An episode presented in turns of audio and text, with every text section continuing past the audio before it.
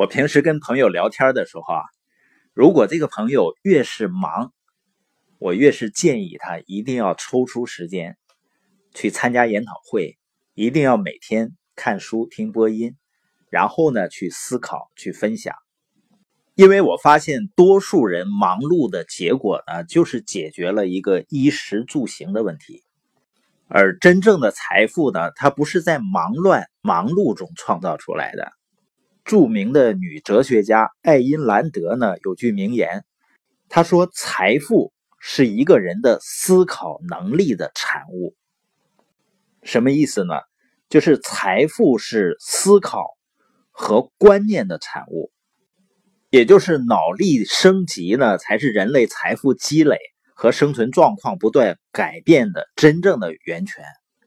我们也都能理解，创造财富呢，最主要的不是靠体力，是靠我们的大脑。但是我们又对自己的大脑进行过多少训练呢？进行过多少投资呢？人们在春节期间拜年的时候啊，经常会说恭喜发财、发大财。你发现人们的关注点呢，都是放在如何赚钱、发财上，很少去思考财富本身、财富的本质。和源泉是什么？我们看这个“财”字，它是两个字合成的，贝加上财。这个贝壳呢，在古代的贸易结算中是可以当做钱来等价交换的，而钱呢是宝物，所以呢叫宝贝。你发现很多含“贝”的字啊，都跟经济活动是有关系的，比如贷款的“贷”、贸易的“贸”、购买的“购”。贩卖的贩等等很多了，这个财富的财呢，其中的一半是贝，就是钱，那另一半呢是才，就是每个人的才华和能力。才华的英文单词呢是 talent，它同时呢在古代西方的时候啊也是货币的意思，也就是说不管是东方还是西方啊，钱和财。是密切相关的。准确的来说呢，钱来自于财，所以财富呢，在根本上是某种精神的、非物质的、无形的内在的东西。贝，也就是说，钱呢是物质的，而才华的才呢是精神的。才是贝的源泉，才和贝呢组合起来就是财富。但你发现呢？计划经济的观念啊，所谓的劳动创造财富，它更多的是指的是用你的体力上的辛苦和汗水才能创造财富。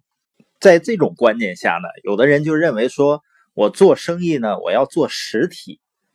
但你发现呢，马云没做实体，他有没有创造财富呢？他创造了惊人的财富，是吧？所以，社会上的财富呢，不仅仅是来自于体力，更是来自于脑力，人类心灵和大脑的发明和创造的能力。因为只有在正确的思维的指引下，体力劳动才能够协助大脑创造财富。因为很多动物它比人强壮，但是它没有创造出财富。我们对财富性质的理解方式啊，就会决定我们创造财富的方式。财富的形成呢，肯定离不开辛勤的工作，但是根本上呢，财富是观念的产物，是人的思考能力的产物。这样呢，我们就可以理解为什么很多人都问巴菲特什么才是最好的投资，因为人们太想在这位创造巨额财富的老人嘴里得出财富的秘密。而巴菲特通常的表达是：最好的投资就是投资你自己。而真正理解这一点，并不断的投资自己大脑的人呢，就会离财富越来越近。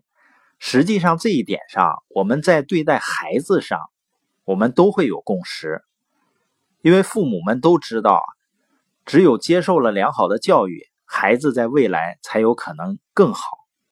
但是到了自己身上呢，我们往往忘了“磨刀不误砍柴工”的道理了。我们也更容易理解为什么拿破仑希尔他写的书叫《思考致富》，而不是努力工作致富。那我们本节播音的重点呢，就是财富是一个人的思考能力的产物。那我们对我们大脑这个工具升级大脑的系统，会不会更重视一些呢？